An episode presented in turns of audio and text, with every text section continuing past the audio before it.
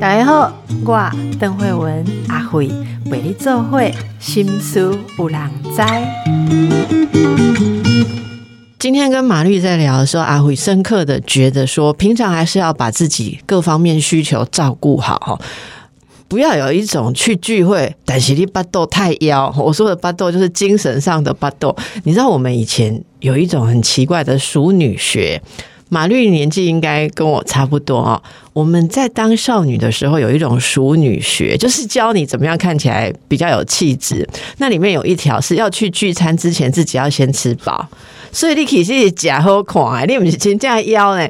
那我到现在其实有时候都还有那个习惯，说聚餐之前自己先吃一点，去不会看起来像恶鬼。这个其实在感情上也是适用的，没有错。对，玛丽刚刚讲的，我觉得听起来就是，如果你平常生活中有点乐色啊，像你都阿讲诶，女性中年伫婚姻来对。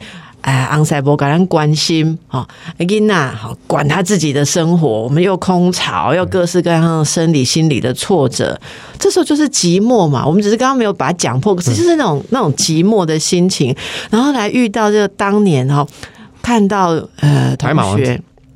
其实我觉得有时候真的也不一定。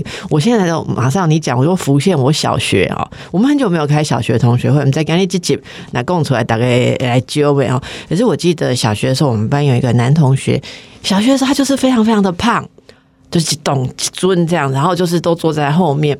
呃，可能因为胖，那时候大家多多少少会找他开玩笑或者怎样，所以他也变比较退缩。我觉得很少人有注意到他的。主体性啊，哈！结果呢，后来好像大家二十几岁的时候，终于开了一次小学同学会，每一个人我们都认识。我就是想说，那个帅哥是谁的弟弟？我一直想那个帅哥是谁的弟弟，就是然后同学来问我，还说：“哎，那是谁带来的？”哦，没有一个人想到他是好潘某某。然后我那时候就大家去聊天说，哎，你会觉得说，天哪，原来整个小学六年你没有跟这个人讲过话，这个人是这么的有趣，还是长大变有趣？我们不知道。那同学会真的，你也不一定说会计较名片的太 title 或什么，可是就觉得亲切，然后觉得这个人有趣，你以前错过。那好多人跟他要电话哦，你知道吗？好多人哦。所以这种心情，大家可以感受一下马律刚刚说的那个哈那个心情。不过最后，我们要让大家不浪漫一下。我刚刚这么的浪漫，马律虽然今天是来讲到，但是我真的觉得你同学会被你讲的好美。我们还是附带讲到一下哈。现在如果是外遇，然后另一半要来诉讼，透过法律来求偿或什么法律，大家都知道说这两年有一点改变的，就所谓通奸除罪化、除罪化，那其实是除掉刑法的部分。大家不要以为就没有责任了，对？可以，马律再跟我们介绍一下，现在关于外遇这些东西，法律上我们要有什么尝试？呃，因为以前我们都是靠抓奸。有警察帮忙，所以只要抓到奸呢，民事赔偿就一定会有这样的一个赔偿。那现在因为没有这个抓奸的这样的一个动作了，所以所有的另外一半不轨的证据都要自己去收集。那这个收集以后呢，现在用民事诉讼来解决，民事诉讼就是偷袭嘛。你发生什么事情侵害配偶权啊，就算价嘛。哦，这个闲私的话多少钱？啪啪啪多少钱？嗯哦啊有，然后手牵手，外面在大公然大马路上手牵手多少钱？垃圾多少钱？啊，现在民事庭的法官比较细腻化去分析这些这些的具体的行为会侵害配偶权，能够多少多少的赔偿。所以现在我在想，应该说这一年来说，很多民事庭的法官也开始慢慢在学习，哦，学习某把它类型化，哪些会构成侵害配偶权，哪些不会构成。那其实我觉得有一个我认为最争议的一点就是精神外遇是不是侵害配偶权？我曾经看过一个判决，高雄法院一个判决认为他是言论自由，就是跟一个女生打嘴炮，没有见面，没有身体的见面，就纯粹在 Line 或者是在 email 上面啊，Instagram 上面去打嘴炮，说我很想你啊，然后讲一些什么可能就闲事的话。没有任何证据证明他们。那即使网爱也没关系吗？对他们认为这是言论自由，没有特殊的案例吧？一般法官会这样认为吗？哎，当然，法官是采证据。通常我们会认定说，你跟他讲闲私的话，铁定有见面。哦，铁定有发生什么东西，不然不会讲闲啊。事的话可是如。果没有证证没有证据，，就是没证据，因为没有现在没得抓奸了嘛。现在如果一般来说我们没有找征信社的话，顶多在老公手机上发现一些闲事对话。好，另外一个说法是逼你来，这是什么事情，给我交代清楚。哦，他承认，那就是自白嘛，就证明他有啪啪啪，或者是有侵害配偶权的行为。是如果他说没有啊，那个就是我一个网友哦，没无聊晚上在那边，啊是。哎呀，你嘛知影嘛？四十岁以后的查甫就是剩一个嘴注意，嘛。你讲讲，你讲讲，我刚才讲那些垃圾的话哈，那些闲事对话，跟我在色情网站上看 A 片跟 A 片有什么两样？所以法官后来认定，如果没有其他的证据证明这两个人之间有肢体接触的话，这些对话到底是属于侵害配偶权还是言论自由的范围？我就提到精神外遇，这有点像精神外遇了。侵害配偶权一跟精神外遇之间的连结性，现在法官开始在思考：我可以主张啊台湾独立，我可以主张统一，但是我不可以跟人家讲色情的笑话吗？同样是言论自由，那我们如果把它归类成说，那你这是侵害配偶权，我跟对方的女生完全没有任何的接触，对对纯粹就是打嘴炮而已。是那这个是配偶权吗？我讲，我先讲证据哈，我们不讨论没错没。有抓到你们啊，你你这早就有这拍台机，只是没料掉呢。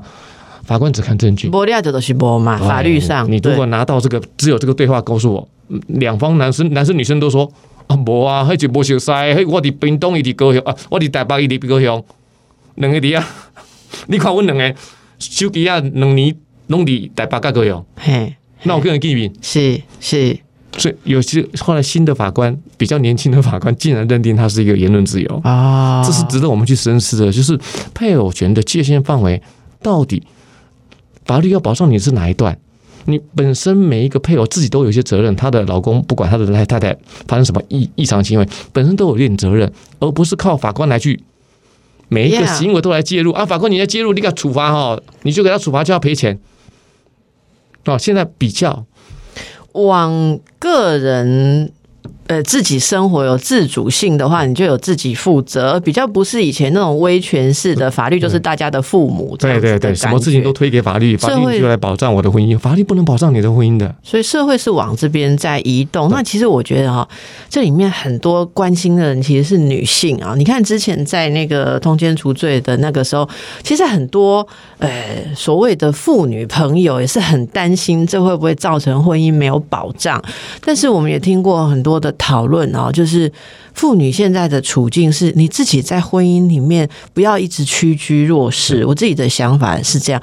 如果说你在婚姻当中哦，像对于你自己的权益都没有概念，你把我们在公呃都几条筋也在赶紧当透哈，还是说大家可以分担什么样的责任，然后你又牺牲自己的工作，牺牲自己的一切未来生活，有的人连健康都牺牲掉，那你一切压在这里面的时候，最后你发现婚姻如果出问题，法律竟然跟你说黑拎刀个可以代击，我没有要帮你讨巨额的赔偿，我也没有要帮你打死那个女的，你就觉得很难过。可是我认为这种难过，呃，还是我们要再等，也许要一段时间，让社会上女性真的在婚姻当中真的是平等的。其实我刚快进嘛，金贼郎，因为诶，就生婚姻生活哈，还是。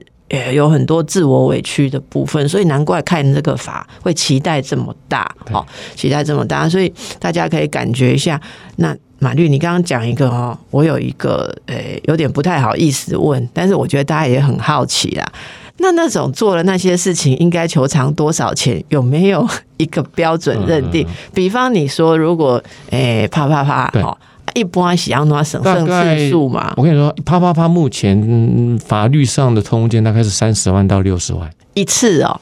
呃，对，大概是这样子。那如果抓到十次，就是哎，他不但不是不是三十呃三十到六十乘以十啦，不是这样算，哦，大概我说下限就是三十，那如果多次可能到六十、七十、八十，除非除非嗯你是名人，哦，名人有一些名人比较贵啊。对，因为他的经，譬如说我是名人，我太太发生什么事情，那被报道出来，然后我伤害哦，就如果说受害那一方是，受害那一方是是名人他如果做事那一方是名人呢？那倒还好，因为是我们讨论的是受害的那一方的名誉，不是不是加害那一方的名哦啊，所以你比较有名，你名誉就比较贵哦。这些没办法，这个法院会认定说，因为这样他的社经地位比较高，然后他的另外一半出轨，造成他精神上的痛苦是高于一般人的，这个是可以合理，我这个是可以，我们所有的损害赔偿的部分，社经地位都是一个啊参考的标准，那是不会差距很大，不会差距很大。哎、啊，拿那讲嘛是，我刚刚嘛是有人对对真可怜呐、就是说，如果说像先生像你这样子，社经地位很高，然后自己很在外面吃得开，好，然后你其实假设对我们都不关心，或是大小声、对大细声，所以我们心灵空虚寂寞。兰德来姐同学会当年的初恋情人呢，讲你那已经嘛秀马绿这种委屈啦哈，改都改咱高起，结果被你抓到，因为你是名人，然后我还要赔你更多。基本上，但是你要这样想哈，社经地位高哈，为这个事情敢敢揭露的，其实就对我们来讲，真的那个那个赔偿真的，你所谓高，我们你讲我你刚问我说价格行情，我是按照这个社经地位高会高一点点，但是真正有明星有名誉地位的人，通常不愿意曝光啊，因为曝光我们前面探气掉级啊，这曝光说赔你再多，也抵不过你的损失、啊，对，抵不过我的损失啊。好，所以今天大家可以了解到，不管讲什么，最终还是回到夫妻关系要好好经营，不然再怎么样都是一个痛，好一个得不偿失。好，今天很谢谢马律师来跟我们做这个又浪漫又理性的分享，希望可以帮助大家的生活啊！啊，现在看一下你的另一半好不好？如果还还在的话，说点好话，做点好事，为了自己。谢谢大家，谢谢马律师。谢谢谢谢